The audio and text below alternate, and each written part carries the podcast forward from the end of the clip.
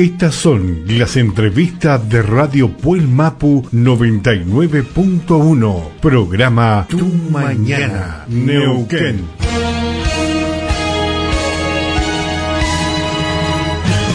Eh, muy buenos días, Pablo. ¿Cómo te va? Te habla Carlos Muñoz. ¿Qué tal, Carlos? ¿Cómo estás? Un saludo a todos y todos los vecinos de la radio y a toda la gente ahí en la radio.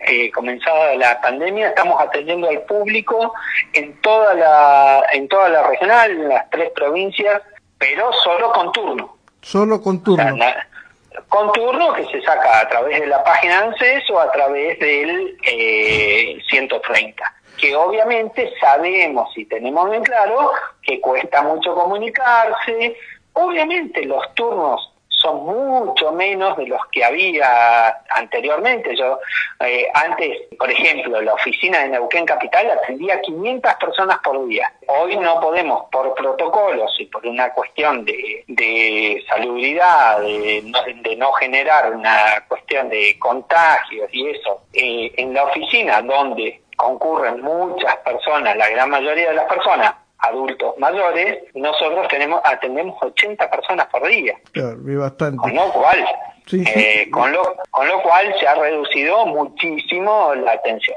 Pero por otro lado, se ha generado la página de la atención virtual. Por la Eso cual te quería consultar. Si ustedes ya tenían personal que también estaba trabajando con teletrabajo y cómo lo estaba, cómo estaba funcionando eso. Nosotros tenemos el 100% del personal trabajando. ¿Qué pasa? Tenemos 50% de ese personal trabajando eh, de manera remota en la casa. Eh, otro- ¿Por qué están exceptuados? O porque tienen hijos o hijas menores, o porque eh, tienen enfermedades prevalentes que tenían ya, o porque tienen edad de riesgo. Entonces, digo, eh, tenemos el 50% del personal para atender al público. Ese personal lo tenemos que dividir en dos, si se nos contagia, como nos ha pasado, una persona dentro de un equipo de lo que está yendo, tenemos que cambiar el equipo para que venga el otro equipo y hacer periodo de... Sí, hacer la cuarentena y todo lo demás para poder seguir trabajando. Exactamente, para, eh, eh, aparte, para cuidar a los trabajadores y trabajadoras y para cuidar al público que Sí, sí. estamos atendiendo. Otro de los temas que Eh, nosotros hemos visto que está pasando, por ejemplo, lo que es con los docentes, que ellos por ahí no tienen eh, internet o se les hace muy difícil pagarlos, porque ha aumentado tanto, porque dicen que no, pero está Sí. bastante caro. ¿Ustedes están, están pagando algún plus o algo sobre eso para que la gente que trabaja en la casa pueda tener más acceso a internet? No, lo que se le ha garantizado a los trabajadores y trabajadoras de la ANSES eh, son los equipamientos con eh, a todos aquellos que tenían internet, tener los equipamientos necesarios, computadora y eso de mismo el ANSES. ¿Qué pasa? La computadora de trabajador trabajadora en ANSES que no está eh, está eh, está parada en el ANSES. Entonces lo que hicimos es llevarle las computadoras esas a sus casas. Ah, en algunos casos. En otros casos tenemos las computadoras de los puntos de atención, que son esto cuando se iba a, a los barrios o se iba a otras localidades donde no hay oficinas, que son computadoras móviles, bueno, esas hoy están en las casas de las trabajadoras, trabajadores para que puedan hacer las atenciones virtuales. ¿Y cuáles son mayormente la gente que está yendo y qué trámite están haciendo? No, los trámites en la oficina se pueden hacer todos los trámites de, del ANSES, como siempre. En los trámites virtuales también se pueden hacer todos los trámites. De hecho, hoy hay una capacitación pública abierta al público por Zoom para todas las personas que tienen la posibilidad de hacer las cosas de manera virtual. eh, les vamos a enseñar cómo hacer cómo hacer un trámite de ANSES a través de la página de ANSES. Es muy simple. A nosotros nos pasa que tenemos las redes sociales, ¿no? El Facebook, el, el Instagram, el Twitter, y la gente consulta y pregunta por ahí. Las redes sociales no son un medio válido para realizar un trámite. No, no creo que no. El, el medio válido para hacer un trámite es la página de ANSES, la de, la de atención virtual.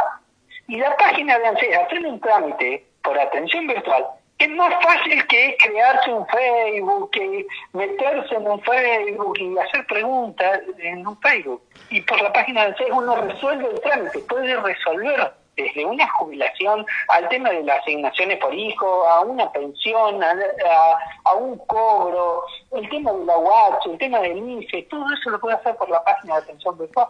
Claro, pero también tiene que tener en cuenta, como vos decías al principio, que el tema de jubilaciones es gente grande que no está acostumbrada a usar la tecnología. Bueno, por eso mismo, nosotros estamos capacitando gente en los municipios, estamos capacitando mucha gente para que un hijo, una hija, un sobrino, un nieto, alguien le pueda ayudar.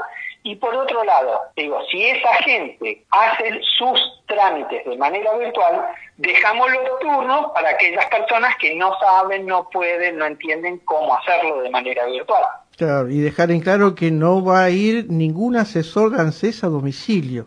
No, no, no, no, no. Hacer un trámite de ANSES, hacer una cosa así, no, no. Claro, no, no, porque... Ni, ni tampoco llamarlo por teléfono para que vaya al banco, ni al cajero, todas esas cosas que llaman, que le ofrecemos el bono, son todas estafas. ANSES el único llamado por teléfono que puede hacer ANSES a una persona es para decirle que venga a la oficina de ANSES por algo en particular, porque tiene que traer un papel o algo en la oficina de ANSES. Jamás a un banco, jamás a un cajero, y menos pedirle datos, porque nosotros tenemos todos los datos de la gente. Claro, porque muchas veces pasa eso, ¿viste? Porque yo me he enterado que, por ejemplo, cuando empezaron a salir los primeros IFE, eh, había gente que había dado la clave y después se eh, terminó cobrando otras personas, ¿ves? Sí, no, y aparte iban a los cajeros, les hacían hacer transferencias, hacían estafas, así que... Sí, sí, yo tengo una, una señora conocida que me llamó y que le habían hecho la transferencia, le habían pedido los datos y todo y le hicieron la transferencia a la cuenta de ellos. Cuando ellos fueron a ver, a verificar al banco, los 10 mil pesos no estaban más.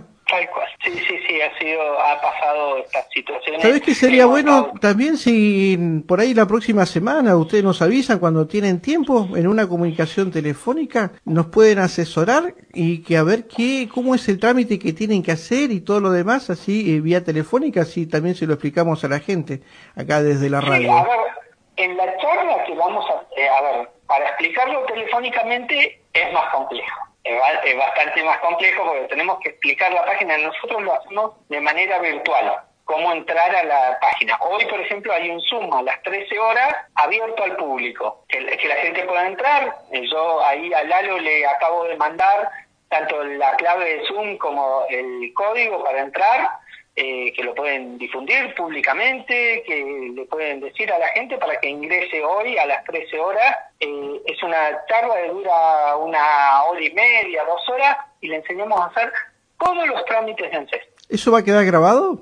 Para verlo mm, después. Vamos a ver, vamos a ver en la próxima de grabarlo y de difundirlo. Es complejo porque la forma que vamos haciendo nosotros son con preguntas de la gente y eso, o sea, es un ida y vuelta, es una charla con la gente. Entonces, por ahí es más más simple, no es una, una clase lo que hacemos, lo que le damos es herramientas para que puedan hacer los trámites. Pero, pero estamos, estamos viendo la posibilidad de grabarlo, de, de hacerlo. Bueno, ahí te paso con Lalo a ver si tiene otra consulta, ¿eh? pero muchas gracias, ¿eh? bastante claro la, explicación. Hola, buen día, Pablo, ¿cómo anda? ¿Qué tal? ¿Cómo estás? Vive lo que lo, lo que es el Zoom, digo yo, porque justamente cuando te llamé después yo tuve que entrar a un Zoom porque tenía un turno médico, ¿viste?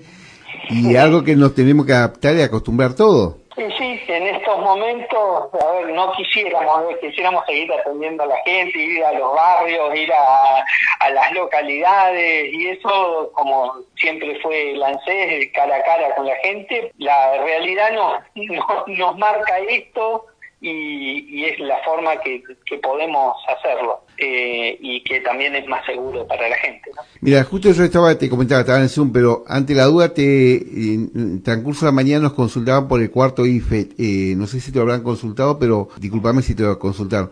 Eh, ¿Tenés novedad que lo pueda comentar? No. No, no, el cuarto IFE, a ver, el ministro Guzmán Martín Guzmán como el ministro Claudio Moroni, cuando lanzaron el IFE, explicaron que era un único pago y se iban a ir eh, analizando eh, cada situación futuros pagos.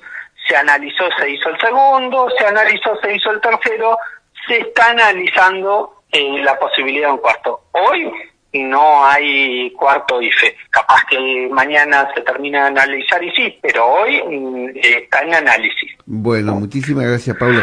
Bueno, muchas gracias por su atención, eh, esta comunicación vía telefónica y bueno, no va a faltar oportunidad para que nos siga comentando sobre el trabajo tan importante que lleva adelante el lance en, en la República Argentina. Bueno, no, muchísimas gracias a ustedes y decirles que bueno, estamos tratando de llegar, de estar con cada neuquino, cada neuquina siempre como, como hemos estado y bueno, hoy el, gobierno nacional ha decidido eh, a través del ANSES hacer y llegar a la gente en la provincia de Neuquén, el ANSES en este tiempo de pandemia fuera de lo que son los recursos normales, que son 3.300 millones de pesos mensuales que transfiere a neuquinas y neuquinos ANSES, aparte de eso, entre el ATP, el IFE, los bonos de salud y otras transferencias que ha hecho, ha llegado a los 10 mil millones de pesos. Con lo cual, digo, ha habido un aporte más que importante hacia la provincia de Neuquén, hacia los ciudadanos de la provincia, directo de, desde el gobierno nacional, el gobierno de Alberto Fernández, que hoy está en Añelo y que también va a traer una noticia muy, muy importante para los neuquinos y neuquinas, que es una reactivación del sector petrolero que sabemos que si bien no todo el mundo trabaja en el petróleo, lo que genera localmente el, que, el petróleo se mueva. Es así. Bueno, muchas gracias, Pablo. Nos volvemos a comunicar.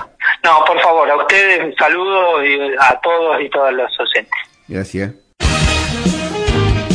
Estas fueron las entrevistas de Radio Puelmapu 99.1 Neuquén. Programa Tu Mañana.